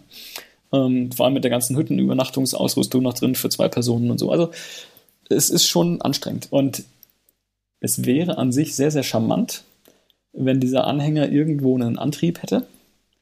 Und es wäre vor allem dadurch interessant, dass man dann, wenn man runterfährt, du nicht, äh, was wir da gemacht haben, da ist ein relativ äh, grober Schotterweg runter gewesen. Das heißt, ich habe schön auf irgendwie 7 bis 8 km/h das Bike runtergebremst und bin dann 600 Höhenmeter Schotter runtergefahren. Ne? Und ähm, die Bremsen sagen Danke vom Fahrrad. mhm.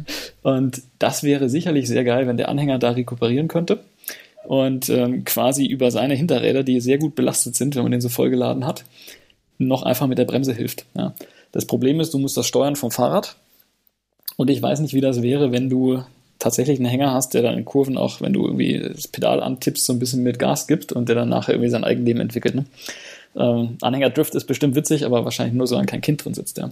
ja solange du eine Kiste Deshalb, Bier damit durch die Gegend fährst, vielleicht, ja. Genau, genau. Ja. Und äh, das, die, die Anhänger sind ja auch für viele Leute als Transportanhänger denkbar. Mhm. Ähm, und es gibt ja auch teilweise dann mit anderen Aufbauten äh, von Single Trailer zum Beispiel auch komplett einfach nur so Transportgestelle.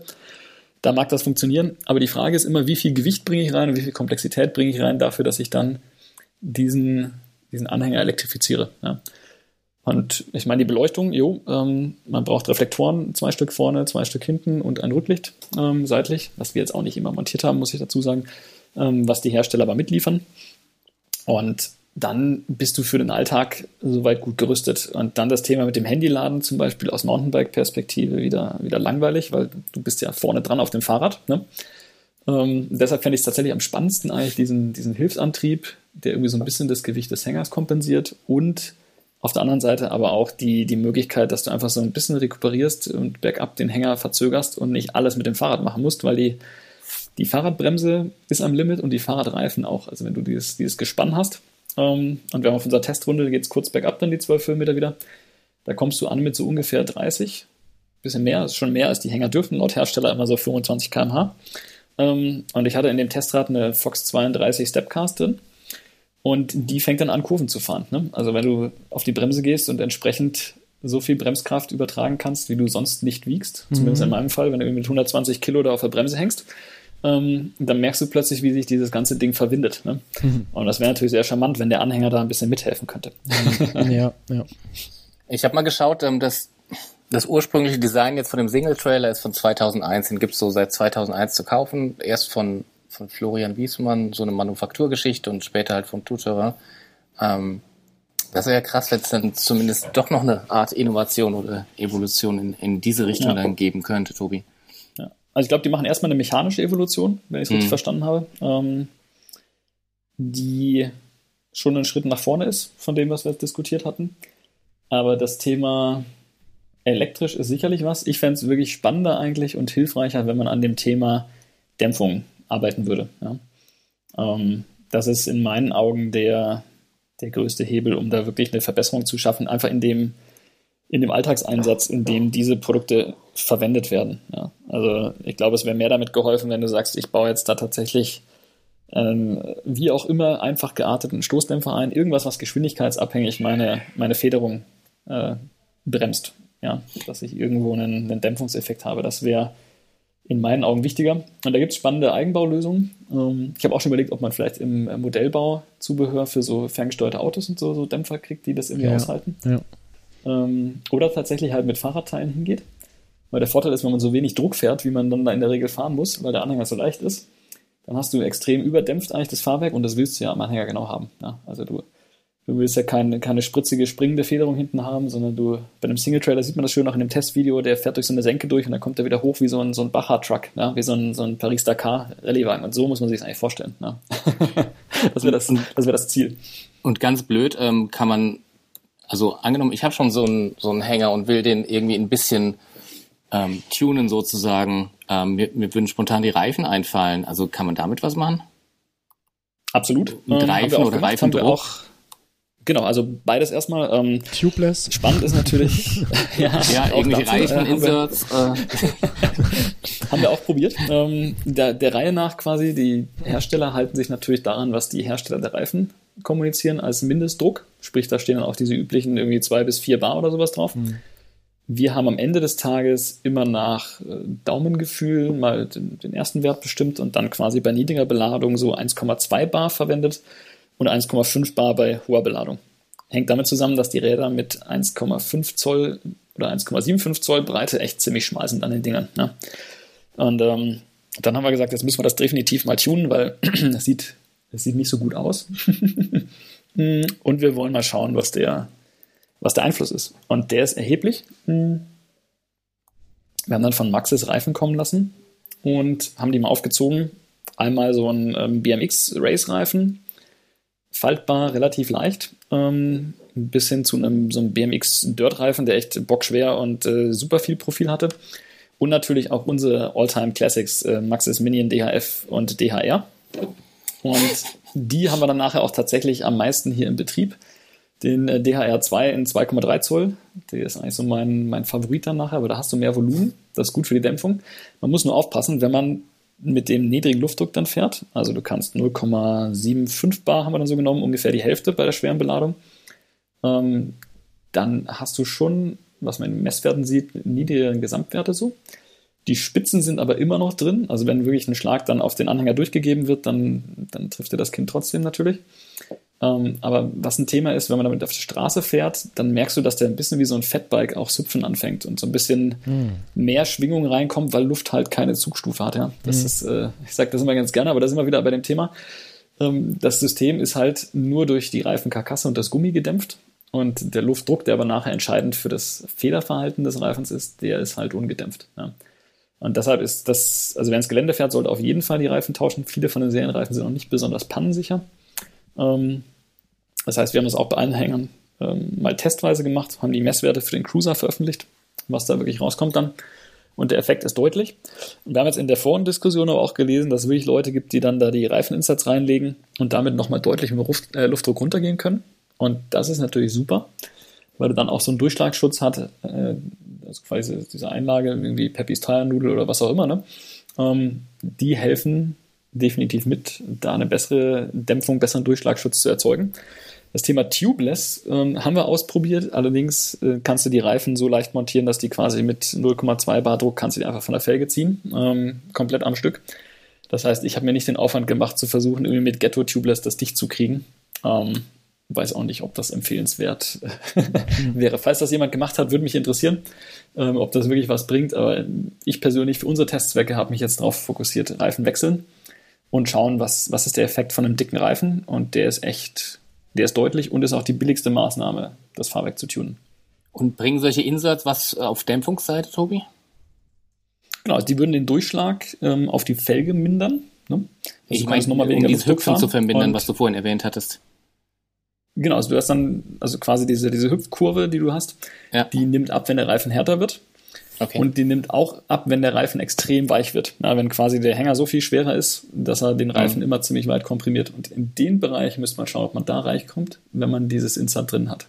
Dann könnte das echt eine, eine spannende Ergänzung sein. Ich habe es auf jeden Fall notiert schon. Ähm, wobei ich, glaube ich, in den Baumarkt gehen werde und mir so, so Rohrummantelungen besorge genau. einfach. Oder Euro und Meter kostet. Und ähm, damit werde ich es mal ausprobieren, auf jeden Fall. Sehr cool. Ähm, während deines Tests hast du Hast du irgendwas erlebt, was dich total überrascht hat? Also da, wo du dachtest, Mhm. Alter, wow, ähm, krass, äh, das, das habe ich nicht kommen sehen. Oder was ähnliches. Also es ist auf jeden Fall das Thema Umkippen äh, von den Hängern, von den Zweirädrigen, ähm, weil das halt wirklich schnell geht. Ja? Also du äh, musst dir vorstellen, wir haben die erste Testrunde mit dem ersten Hänger und wir machen quasi die Geschwindigkeitsbestimmung. Also ich fahre die Runde und ähm, die Hanna schaut zu und guckt, wie das, wie das so aussieht. Und ähm, wir gucken quasi, ist das, ist das halbwegs realistisch, deckt sich das mit dem, was man im Alltag so sieht, ja? um das zu kalibrieren. Und dann fahre ich da runter und ähm, biege in eine schöne Rechtskurve ein und ähm, höre sie nur lachen und irgendwie eine halbe Sekunde später macht's halt bumm und krrrk. Und in dem Moment, wo sie lachte, war halt der Hänger auf einem Rad unterwegs und schon am Kippen, was du vorne null mitbekommst, weil die Kupplung genau so designt ist, dass das Fahrrad umkippen kann, ohne dass der Hänger umkippt. Das ist quasi die, Genau. die Überlegung im Alltag. Ja, du kannst das Fahrrad hinlegen oder Mama, Papa stürzt unglücklicherweise, aber der Hänger bleibt stehen. Ja. Das ist die Motivation. Und das führt aber dazu, dass du halt von diesem Moment, wo der Anhänger umkippt, überhaupt nichts mitbekommst, bis quasi dann Struktur am Boden ist, die nicht reifen ist. Ja? Und dann ist natürlich ein bisschen spät. Und da musst du auch noch anhalten und hast noch die Reaktionszeit und so. Ähm, und wir haben in, dem, in dieser Testrunde natürlich schon mal Beschleunigung gemessen. Das waren dann 10 G, die da wirkten beim Umkippen. Ähm, und das war ein Aufprall schon auf Schotter, also nicht auf Teer, wo es tendenziell noch mal härter wäre von der Beschleunigungsspitze. Ähm, und 10G im Vergleich zu den 5 bis 6, die wir sonst so maximal gemessen haben, oder 3 bis 4 bei den guten, sind halt schon erheblich. Das heißt, das Umkippen ist kein Spaß. Und dass das so früh kommt und dass man es vor allem ohne schlechtes Gewissen quasi, ich bin wirklich einfach nur in diese Kurve reingerollt und plötzlich kippt der Hänger um, ähm, dass das so schnell passiert, ist schon, ist schon ein Ding, was mir so nicht, hatte ich nicht erwartet. Und dazu kommt auch, dass die, die Kippgeschwindigkeiten deutlich niedriger liegen können. Ähm, habe ich mir sagen lassen und auch bei meiner Recherche rausgefunden, wenn du mal du fährst eine langsame Kurve und auf der Innenseite trifft irgendwas das Hinterrad, eine Wurzel oder sowas. Ja? Ähm, und der Anhänger kriegt quasi einen Impuls nach oben und du fährst noch die Kurve, die über die Fliehkraft entsprechend schon in die Richtung zieht, dann kann das sein, dass der dir auch tatsächlich bei irgendwie 7 bis 10 km/h umkippt.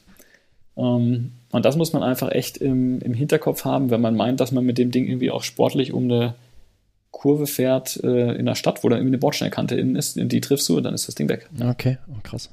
Und gab es da Modelle, wo das konstruktiv irgendwie weniger schlimm war als bei anderen? Also der Single-Trailer würde ich jetzt schon mal äh, rausnehmen, weil er nur ein Rad hat. Genau, der Single-Trailer, der neigt sich mit dir in die Kurve. Ähm, Ja. Und da ist eher dein Lenker am Boden, als dass der Single-Trailer am Boden ist, weil der halt schmaler ist. Ne? Und das ist auch echt, echt geil, muss man sagen. Du spürst den beim Fahren tatsächlich fast nicht. Also beim, beim Wiegetritt so ein bisschen, weil die, die Lastwechsel links, rechts, da hat er einfach mehr Masse natürlich. Aber du, du kriegst ja von sonst, also du rollst mit dem Ding und du merkst eigentlich nicht wirklich, dass du was mitnimmst. Ja? Ähm, der hat auch weniger Luftwiderstand, wenig Rollwiderstand und das ist echt, das ist schon geil. Bei den anderen ist es so, dass du halt die Physik am Ende des Tages nicht austricksen kannst. Also wenn der, der Schwerpunkt des Anhängers, wenn der über den Radaufstandspunkt nach außen kommt, dann war's das. Ja. Ähm, und das konstruktiv zu verhindern, würdest du durch mehr Spurweite machen müssen. Das heißt, grundsätzlich sind die zweisitzigen Anhänger sicherer, was das angeht, das Umkippverhalten, weil die einfach mehr Breite zwischen den Rädern haben.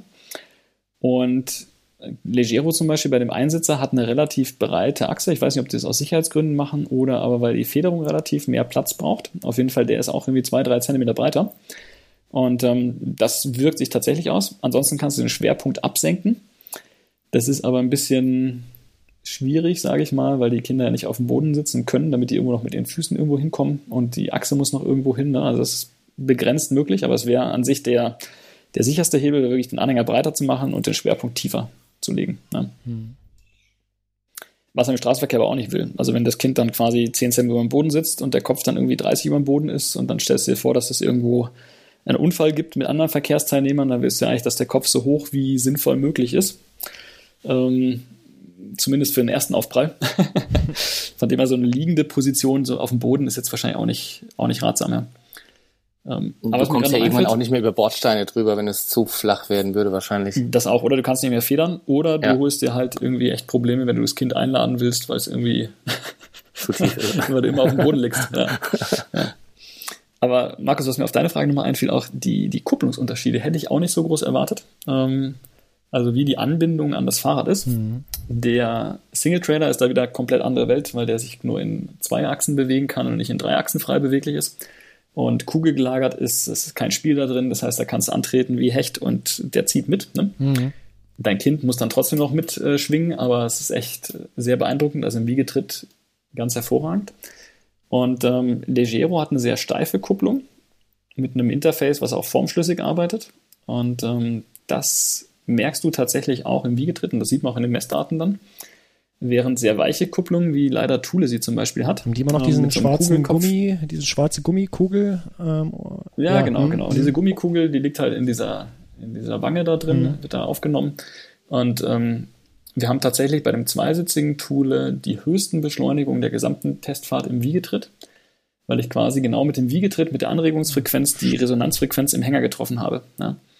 Und hm, ähm, okay. das, das war echt heftig. Ähm, und Was meine Schwester hat das schon berichtet, dass äh, das Kind schlackert. Äh, das Kind fällt oben raus. naja, eher vor und zurück. Ne? Also du ja, machst ja. tatsächlich dieses Schütteln, wie es im schlechten Film gemacht wird, wenn das Kind äh, zu Schaden kommt. Also du, du, der Kopf bounced vorwärts und rückwärts gegen die, die Rückenlehne. Und ähm, da der Wiegetritt bei uns im Video halt irgendwie 10 Sekunden ist, wären das dann 10 Sekunden mit 6, 7 G Beschleunigung. Ganz konstante Amplitude, weil du ja ganz gleichmäßig trittst. Ne? Ähm, sehr gefährlich. Ja. Und deshalb, also die Lessons learned davon ist ganz klar, ey, wenn sie können, dann macht die Kupplung besser, klar, aber fahrt einfach nicht im Wiegetritt. genau. Das ist die, die einfache Botschaft, ja. Genau, und wenn man mal jemanden schütteln möchte, dann macht man es so wie der äh, Nationaltrainer bei der bei der Judo-Kämpferin in Tokio. als er, habt ihr das gesehen? Als er sie vor den, nee. vor den ich äh, poste das als, ähm, als Video oder als äh, GIF in die, in die Shownotes. So geil. Mhm, da mhm. hat der, die deutsche äh, Judo-Kämpferin, die sind reingekommen, sie hatte irgendwie einen Kampf und er nimmt sie, packt sie an diesem, an diesem Judo, die haben ja diese Leinen- oder Baumwoll-Dings, packt sie am Kragen, schüttelt sie dreimal hin und her und gibt ihr rechts und links eine, eine Backpfeife. Und dann geht sie in den Kampf rein. Das sah so lustig aus. Äh, ich poste das in okay, den Shownotes. Ja. Ja, das passiert mit, den, passiert mit den Hängern dann hoffentlich nicht. nee, bitte nicht, ja, bitte nicht. Sehr cool. So, Tobi, ähm, ich glaube, so wir sind fast durch. Ich, ich hätte, glaube ich, noch eine letzte Frage, wenn Tom nicht noch irgendwas hat. Mhm. Ähm, Doch, er hat. Nee, ich hätte, wahrscheinlich geht es in die gleiche Richtung wie bei dir. Also ich geht Richtung Fazit, aber schießt du los. Ja, genau, Markus. das wäre eigentlich so. Ähm, das sind ja jetzt noch nicht alle Artikel online, aber vielleicht kannst du quasi als kleines exklusives äh, Feature für den Podcast hier ähm, kurz erzählen, ob du, ob du einen Favoriten hast unter den Hängern. Ob es da irgendeinen gab, der dich so besonders überzeugt hat. Oder vielleicht auch zwei für verschiedene äh, Anwendungsszenarien. Oh, gab es irgendwas? Also ich glaube, in die Richtung geht's. Ja. Ähm, Mache ich sehr gerne. Ich muss aber noch zwei Sachen vorwegschieben tatsächlich. Sorry, wenn ich hier die, Mach. Nee, äh, ist die alles, Zeit belaste. Alles gut, wir haben Zeit. Ähm, ich nicht, meine Mittagspause ist besser. Deswegen. Ähm, aber die, die Frage nach dem Alter, ab wann darf man in diesem Anhänger fahren? Ja? Das ist eine Frage, die so vom Gesetzgeber nicht abschließend geklärt ist. Ja, da gibt es eher ein Mindestalter, was so Richtung sechs, sieben Jahre geht, ne? ähm, was aber auch logisch ist, weil das Kind dann auch zu groß ist. Höchstalter. Also Meter 15, mindest 20, äh, Meter 20 solltest du maximal sein in den Anhängern. Die haben auch entsprechend natürlich immer eine Spezifikation von dem Hersteller. Ne? Und es gibt Hersteller wie Legero und Thule, die sagen, unter einem Jahr kannst du diesen Hänger natürlich kaufen, das freut uns, aber du fährst mit dem bitte nicht Fahrrad. Ja? Aus den genannten und beschriebenen Gründen. Und auch nicht mit einer Babyschale. Ja? Also sie erlauben dann mit der Babyschale oder der Babyhängematte, die man da einbauen kann zusätzlich, erlauben sie es dir dann teilweise ab Geburt, ab dem ersten Monat unterwegs zu sein, aber nur, wenn du es schiebst. Ja? Und ähm, genauso dann bei Thule jetzt als Beispiel, weil die doch am weitesten verbreitet sind mit Abstand. Ähm, die haben eine Sitzverkleinerung, mit dieser Sitzverkleinerung joggen ab sechs Monaten. Ja. Und das ist erstmal das, was der Hersteller sagt. Und das ist natürlich unbefriedigend, wenn man die Vorstellung hat, dass man mit seinem Neugeborenen, weil man einfach Fahrrad fahren will, und das dann zutiefst egoistisches Argument, ähm, dann halt das Kind mitnimmt. Ja? Ähm, und das schläft ja so schön im Anhänger und das geht immer gut. Das kann schon sein, aber es ist nicht so gedacht unbedingt. Ja? Und ähm, deshalb ist unsere, also was jetzt ich mit meiner Freundin so rausgehört habe, wir haben auch mit zwei Ärzten gesprochen hier, ähm, und man sieht auch im Forum, dass das viele Eltern machen, einfach diese, ich will mir Rat einholen und ich hole den bei jemandem ein, wo ich hoffe, dass der das weiß. Ähm, die, die Aussage, wenn man es wirklich verallgemeinern will und weg will von diesen, diesen Standardangaben, die die Hersteller machen, dann ist für uns einfach gewesen, ab wann kann das Kind seinen Kopf halten und macht das so weit sicher, dass das auch nicht nach irgendwie einer Minute müde ist vom Kopf halten und danach wieder in die, die Säugling Unkontrolliertheit zurückfällt. Ja. Und das kann früher oder später sein, je nach Kind. Und ich denke, das muss man dann einfach respektieren. Ja. Und genauso das, wann setze ich es dann in den Anhänger ohne irgendwie diese Hängematte oder Schale? Na, das mache ich, wenn es halt sinnvoll sicher sitzen kann. Ja. Und zwar nicht so, ich habe es jetzt hingesetzt und es sitzt für 10 Sekunden, dann ist es leider umgefallen, sondern es setzt sich irgendwie selber hin und es kann das, kann das kontrollieren. Ja. Ähm, und wenn das irgendwie zwei Monate länger braucht bei mir als bei meinem Nachbarn oder beim ersten Kind, ähm, dann ist das so. Ja. Und ich glaube, da muss man, da muss man einfach ganz nüchtern sein, das auch ganz, ganz ehrlich für sich beantworten. Dann geht man einfach selber Fahrrad fahren. Am Ende des Tages ist das einfach die, die sichere Lösung. Und ich würde mir zumindest niemals einen Vorwurf machen wollen. Ähm, jetzt habe ich hier was gemacht und mein Ego-Trip durchgesetzt und deshalb hat das Kind jetzt leider irgendwelche Schwierigkeiten. Das muss ja nicht sterben oder sowas, Gott bewahre, aber es kann ja sein, dass es irgendwelche anderen Schäden davon trägt. Und mhm. das will ich zumindest für mein Kind nicht verantwortet haben. Ja. Ja. Und das ist, glaube ich, das eine Ding. Also das Alter, wie gesagt, macht das von dem abhängig, was das Kind kann. Und manche Kinder brauchen länger, manche halt nicht. Ne? So ist das. Und der zweite Punkt ist, wie lange fährt man dann mit dem Kind da drin? Ja? Und da orientieren wir uns relativ stark an dem, was auch an den Autositzen angegeben wird. Ähm, und da heißt es halt, wenn du jetzt irgendwie so ein Kleinkind hast, äh, Säugling bis drei Monate, die Werte unterscheiden sich. Ja. Ähm, der Säugling irgendwie maximal eine halbe Stunde in dieser gekrümmten Haltung, die er da drin sitzt. Ähm, und wenn er überhaupt im Anhänger drin sein sollte, wie gesagt, und im Auto ist so ungefähr eine halbe Stunde. Ne? Und zwei, zweieinhalb Stunden können schon gehen, wenn das Kind ein bisschen größer ist und das cool findet. Ne? Warum nicht? Und spätestens, wenn die Kinder dann sprechen können, dann kriegt ihr ja auch direkt Feedback und dann ist es auch entspannter. Und deshalb freut es mich eigentlich, wenn die Leute sagen, hier im Single-Trailer, irgendwie mein Kind äh, drei Jahre freut sich, wenn wir unterwegs sind und jauchzt und jubelt äh, über die Schläge und die Sprünge und die Kurven und so. Das ist ja ein ganz anderes Thema. Das ist eine ganz andere, ganz andere Welt. Und der Fokus ist wirklich, nehmt euch ein bisschen zurück in diesem, wenn das Kind einfach klein ist und sich nicht äußern kann und ähm, ihr nicht wisst unbedingt, ist das Schreien jetzt irgendwie, weil gerade äh, ein Gefäß zum Gehirn irgendwie beschädigt worden ist oder ist das Schreien jetzt, weil, was ihr übrigens vielleicht nicht mitbekommen würdet, weil es dann gar nicht schreit, ähm, oder ist das Schreien jetzt, weil es einfach müde ist. Ja. ja. Und ich glaube, da kann man im Zweifelsfall einfach ein bisschen warten. Muss auch ein bisschen warten, aber dann hat man, glaube ich, mehr Freude auf die lange Sicht. ja. So, die beiden Dinger wollte ich noch loswerden, ähm, weil das einfach oft gefragt wird, ab wann und wie lange kann ich den Anhänger verwenden. Die Frage nach den Favoriten, ähm, die ist tatsächlich relativ äh, einfach zu beantworten, muss ich sagen. Ähm, wir haben ja neuen Anhänger getestet. Wir haben immer die Anhänger in der Top-Version genommen eigentlich, ähm, um sicherzustellen, dass er nicht einen super günstiger auf einen super teuer ausgestatteten trifft, zumindest so grob das vergleichen zu können. Und wenn ich wirklich Mountainbiken will, dann ist der Tuteron Single Trailer konkurrenzlos. Ja. Ähm, es gibt von Colofogo noch einen, der ähnlich wie der Single Trailer ist, der auch jetzt bei uns im Forum genannt wurde in der Diskussion. Der ist aber ähm, qualitativ wohl nicht ganz so gut zumindest was ich jetzt eben gelesen habe vom Feedback her, ähm, und habe ich auch nicht gefahren. Deshalb ist für mich einfach die Antwort einen gefederten Anhänger mit entsprechend äh, einem Rad hinten. Das ist die, die Wahl fürs Mountainbike. Ja. Mhm. Wenn man irgendwo abseits von befestigten Wegen fahren will und diese befestigten Wege dann irgendwie verlässt in Richtung Trail. Ja. Bei den zweirädrigen Anhängern würde ich tatsächlich, und das ist ja auch immer eine Frage zwischen Einsitzer und Zweisitzer, ne? ähm, ich persönlich ziehe eigentlich die Zweisitzer vor, weil sie schwerer umkippen ähm, und weil sie mehr Volumen haben, wo ich dann was einpacken kann. Jetzt ist bei mir aber so, dass ich die in ein Auto reinbringen will und ich habe meinen VW Golf als äh, Packmaßreferenz genommen und ähm, da ist dann so, dass man halt sagt, okay, der Zweisitzer, die haben alle ein Problem, weil die zu tief sind für den Kofferraum. Ja. Und da kommen wir in diesen Bereich, weshalb diese persönliche Empfehlung einfach immer sehr davon abhängt, was man, was man macht. Und ich würde am Ende des Tages wirklich den Legero Enso nehmen, ähm, der hat das Stahlfederfahrwerk und macht echt einen super Job, hat eine super Kupplung. Der ist in manchen Details nicht so perfekt durchengeniert wie der Thule, der schon wirklich echt gut gemacht ist, muss man sagen. Mhm. Und hat auch manche Details ein bisschen schlechter gelöst als bei Querido und Thule. Ähm, aber der ist der, wo ich sage, bei all dem, was so auf der, auf der üblichen Route, die wir fahren, durch die Stadt mit einem kurzen Schotterabschnitt, ähm, was da so vorkommt, ist der einfach für den kleinen hinten drin die beste Alternative, eben wegen dem guten Fahrwerk. Ja. Und den mangelnden Sonnenschutz oder sowas, das kriegt man alles behoben mit irgendwie eine Mullwindel drüber spannen und so. Also alles, alles behebbar. Und da haben wir uns jetzt ganz stark einfach orientiert, wer hat das beste Fahrwerk und den nehmen wir. Ja. Und wer ist noch klein zusammenfaltbar.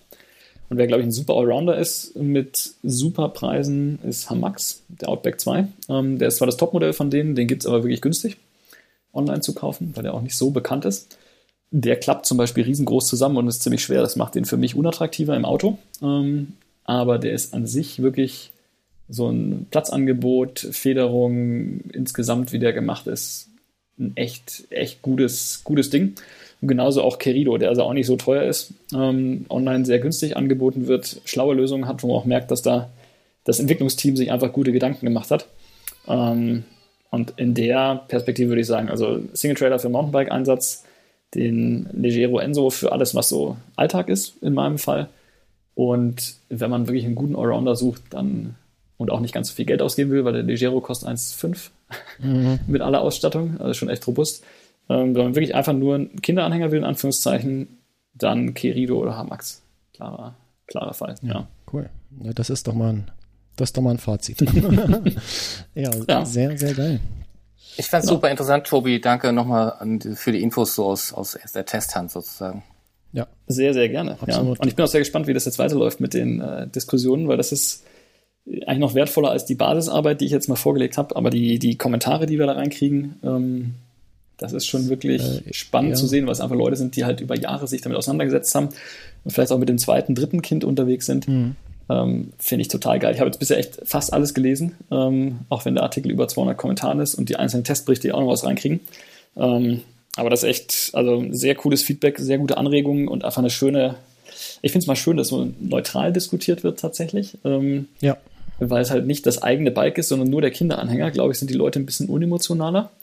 Und ähm, man merkt hier, der ein oder andere User verteidigt quasi sein Thule-Investment. das, das, ich weiß nicht, ob das zu, äh, zu deutlich gesagt hat, aber das eigentlich, äh, das, das war so ein bisschen mein Eindruck. ähm, was auch gar nicht schlimm ist, weil der Tool ist wirklich gut, äh, muss man sagen. Also da macht man ja niemand was mit falsch. Es ist nur so, dass der nicht doppelt so gut ist, wie er doppelt so teuer ist. Ja. ja. Und ähm, ich musste auch lachen. Ähm, wie heißt der User Sims1122, glaube ich, äh, der sich hier schon mit der Wein-Information ja. äh, hervorgetan hatte. Hat super geiles Feedback gelesen, äh, gegeben, ähm, habe ich sehr gerne gelesen, habe mich sehr gefreut. Und ähm, ich antworte ihm auch noch auf die Frage, wie man die, die Hängematte aus dem Hamax in den Thule reinbringt. sehr, sehr cool. Ja, ähm, wir waren auch nicht untätig und haben die, diese Testserie, die du jetzt gemacht hast, Tobi, die haben wir zum Anlass genommen, im Bikemarkt eine Kategorie einzuführen für Kinderanhänger, denn die hatten wir bisher noch gar nicht. Ähm, das ist ja geil. Es waren immer mal welche eingestellt, aber die waren in Sonstiges einfach so unsortiert drin. Und äh, wir haben das heute früh eingebaut. Die Kategorie ist gerade noch leer. Ich werde aber äh, gleich noch ein paar Artikel da reinschieben aus, mhm, den, mhm. aus den Kategorien, wo sie jetzt drin sind. Und ja, wenn ihr, wenn ihr eure Kinderwagen, äh, Kinderanhänger verkaufen möchtet, oder auf der Suche seid, dann könnt ihr einfach mal in den Bikemarkt gucken. Ab sofort äh, gibt's dort. Gibt's dort etwas? Sehr, sehr geil. Ja, so ist es. Okay. Mhm. ähm, Tobi, auch von mir nochmal vielen, vielen Dank. Das war sehr aufschlussreich, sehr detailliert, äh, sehr, sehr kurzweilig. Er hat mich sehr gefreut. Wir sind aber noch nicht ganz am Ende, denn unser Podcast hat am Ende immer noch so zwei bis drei ja, weitere Themen oder äh, Kapitel. Da wollen wir einfach mal kurz durchgehen. Du hast ja auch schon öfter zugehört. Äh, du weißt, was jetzt kommt. Tom war schon mal dabei, der weiß auch, was jetzt kommt. Und zwar, ja, wechseln wir jetzt rüber in die Kategorie äh, Schaut, was ich gekauft habe. Ja, Name frei nach einem Forumthema vergeben, was auch, glaube ich, seit 20 Jahren irgendwie äh, am Laufen ist. Ähm, mhm. Hast du dir denn was gekauft äh, zuletzt, Tobi? Möchtest du, möchtest du das teilen? Und sag bitte jetzt nicht ein Kinderfahrradanhänger. Nee, tatsächlich nicht. Die, die Anschaffung steht nämlich noch aus. ähm, weil ich ja erstmal noch die Testmodelle habe, die jetzt dann schrittweise ja auch wieder zurückgehen. Ja. Ähm, aber ich habe tatsächlich was gekauft und ich habe so viele Dinge gekauft, dass ich am Ende gedacht habe, ich sage einfach das, was ich als letztes gekauft habe. Ähm, und das ist, sind G-Diapers, äh, also Windeln. Und zwar Windeln, die man waschen kann. Und nicht die ollen Wegwerfwindeln. Und dieses Produkt gibt es nicht mehr so wirklich auf dem deutschen Markt, weil die irgendwie mit Covid äh, irgendwelche Lieferschwierigkeiten bekommen haben. Es klingt sehr vertraut, aber bei denen ist irgendwie fundamental das Problem und da habe ich über äh, eine Facebook-Gruppe in den USA ein echt großes Windelpaket zu einem Wahnsinnspreis bekommen. Und ähm, das ist jetzt unterwegs. und ist irgendwo auf dem Atlantik. Und ich freue mich schon, wenn das da ist, weil dann werden wir die Hälfte verkaufen davon und ähm, gehen davon aus, dass wir mit dem Preis, den wir dafür kriegen können, auf dem deutschen Markt tatsächlich den Rest finanzieren. ähm, also ist auch ein Schaut, was ich verkaufen werde. Sehr schön. Im äh, Bikemarkt dann. Müssen wir. Kategorie Bitte machen wir noch eine. Kategorie für, genau, genau, Windelsysteme. ähm, äh, Sehr cool. Das ist super. Tom, hast du dir was gekauft? Ich habe mir tatsächlich was gekauft. Ähm, äh, wir haben einen, einen Multivan-Bus, den wir auch ab und zu nutzen, um drin zu übernachten, wenn wir unterwegs sind. Ähm, wir hatten bisher für die hinteren Fenster, also die zwei hinteren Fenster und die Rückscheibe quasi ähm, eine also Verdunklungsmatten, die magnetisch dort befestigt werden und wir haben einfach vorne die noch gefehlt. Die habe ich mir jetzt bestellt. Die sind noch nicht da. Ich freue mich total drauf. Äh, Ich habe sie bei äh, Project Camper bestellt. Ähm, die werden einfach magnetisch dran befestigt. Man, man drückt sie einfach nur dagegen und sie halten und dann hat man ein dunkles Auto und kann wunderbar drin schlafen. Das ist ja cool. Sehr schön. Ähm, ja, cool. das finde ich gut. Praktisch. Ich habe nochmal ja, Zwingen nachgekauft. Ich hatte vor ein paar Episoden schon mal gesagt, dass ich mir so eine äh, Schnellspann äh, nee, eben nicht Schraubzwing, sondern Schnellspann-Zwing äh, von Bessay gekauft habe. Die äh, finde ich so geil. Habe so viel jetzt damit gemacht, dass ich einfach nochmal ein paar nachgekauft habe. Und ich habe mir eine kleine Säge gekauft, eine Fiskars für ja so Grünholzschnitt. Hat so ein, so ein japanisches Sägeblatt, so geht auf Zug und nimmt richtig was weg und äh, so hauptsächlich für die Trailpflege äh, unterwegs, wenn man irgendwie einen Ast oder so reinhängt. Ähm, merkt man jetzt ja gerade im Sommer, dann ist alles grün und manchmal bleibt es halt doch mit dem Helm irgendwo hängen und äh, dafür habe ich mir das Ding gekauft, äh, um hier einfach in der Gegend ein bisschen, ein bisschen die Wege freizuhalten. Ähm, Finde ich ziemlich gut, das Ding. Ja, äh, das war's. Sehr ehrbar. Ja, das war's auch schon.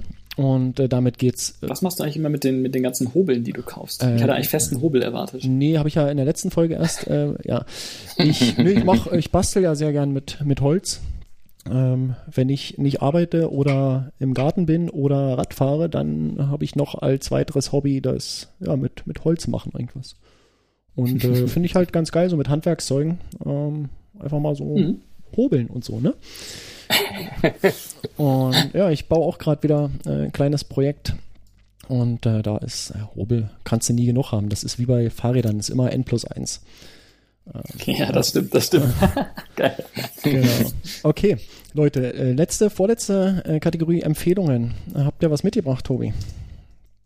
Mm, Ja, tatsächlich. Ähm, weil ich sie gestern wieder gehört habe. Ich weiß, ihr habt sie schon empfohlen, aber ich möchte sie nochmal erwähnen. Ähm, Podcast Lage der Nation. Ja. Ganz hervorragend. Immer wieder. ja, hatte ich, glaube ich, in der ersten Ähm, Folge mal, glaube ich, aufgezählt bei den Podcasts, die ich, Ich weiß, dass ihr es schon mal hattet, genau. Ja, also ganz- ähm, war ganz so ich glaube, ich habe es auch daher. Ja. Okay. Ähm, aber es ist einfach sehr wohltuend und hilft ungemein, wenn man gerade wie ich nicht immer detailliertes das politische Geschehen verfolgen will, aber eigentlich den Anspruch hat, dass man Zusammenhänge versteht und irgendwo auch ein bisschen das Big Picture kennt. Die eigentliche Empfehlung ist aber ähm, tatsächlich ein bisschen kurioser. Tatsächlich äh, ist so, dass meine Freundin ist Turnerin und wir haben, als wir eingezogen sind, gesagt, dass wir eine Sprossenwand in der Wohnung haben wollen aus gegebenem Anlass. Und da haben wir uns eine gekauft bei der Firma Heimholz. Und die hat sich dann jetzt in der Corona-Homeoffice-Situation in den letzten eineinhalb Jahren echt brillant geschlagen, weil man dann nämlich einen, einen Arbeitstisch einhängen kann und darüber quasi sich an der Sprossenwand einen Stehtisch macht, was also ergonomisch noch wertvoll ist. Und für uns wirklich dazu geführt, dass wir jetzt neben dem Arbeitszimmer, wo ich jetzt gerade sitze, und auch unser Wohnzimmer zwangsweise dann als äh, ja, wunderschönes und praktisches äh, Arbeitszimmer herrichten konnten. Und ähm, das sieht cool aus, das Ding. Ich habe gerade mal den, den Link dir für die Shownotes äh, ja, rübergegeben. seht ihr auch in den Shownotes. ähm, Genau, das ist, äh, echt ganz cool. Ist nicht ganz billig, ähm, aber Holz, gutes Holz kostet, wie wir wissen. Äh, Ja. Aktuell mehr denn je. Aber das, das Ding ist echt ganz witzig und das kann ich wirklich empfehlen. Ähm, funktioniert als Sprossenwand sehr gut und funktioniert als Schreibtisch ebenso gut. ja, mega. Sehr cool. Äh, Tom, Äh, ich habe auch zwei Empfehlungen. Die eine Empfehlung ist eine Stadt, die Stadt Leipzig. Ich war noch nie in Leipzig äh, bis jetzt äh, vor ein paar Tagen und wir haben Leipzig besucht, fanden es wirklich total schön da, eine coole Altstadt, Innenstadt. Ähm, wir haben so ein, ähm, ein Paddelboot ausgeliehen, sind auf den Kanälen in Leipzig rumgefahren. Also ich fand es wirklich ganz klasse. Ähm, hat total Spaß gemacht, die Stadt dort zu erkunden. Das heißt, ja, mein Tipp wäre auf der einen Seite Leipzig und das andere ist äh, ein Serientipp, wo ich gerade die dritte Staffel geguckt habe. Das ist äh, How to Sell Drugs Fast online. Und nein, How to Sell Drugs Online Fast. So. Äh, kann ich jedem empfehlen. Ähm, für mich als Nerd ist es an ein paar Stellen auch besonders witzig oder interessant nochmal, wenn irgendwelche Code-Geschichten gezeigt werden. Ähm, einfach, ich finde es äh, ziemlich gut, die Serie.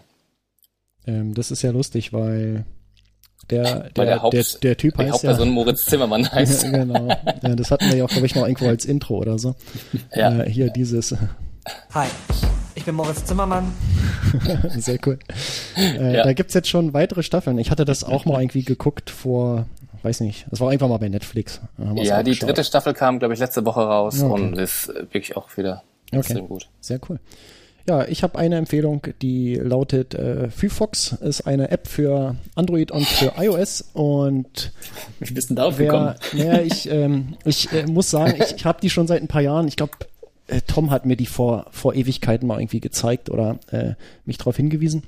Und ich habe das jetzt in deinem Test gesehen, dass du damit deine Messung gemacht hast, fand das total lustig und äh, habe mich dran erinnert, dass die App eigentlich total geil ist. Und äh, ich hatte die auch schon benutzt. Äh, wir sind mal von äh, von Dänemark mit der Fähre nach Rostock, von Geza nach Rostock rübergefahren und das war ziemlich stürmisch.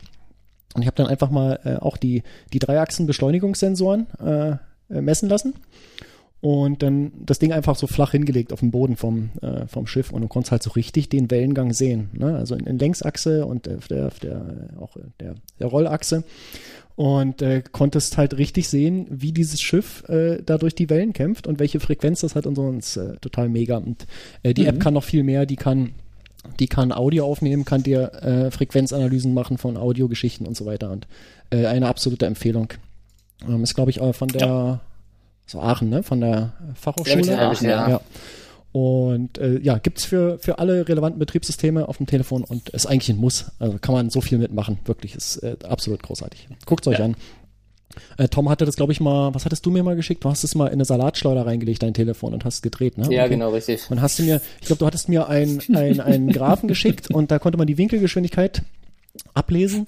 Und ich sehe so, Mensch, Omega irgendwie äh, fünf, fünfmal pro Sekunde. Boah, was, was, was kann ein, was kann ein Telefon fünfmal die Sekunde drehen? Ich bin nicht drauf gekommen. Und dann meint er hier, Salatsteuer. Ha, Total geil.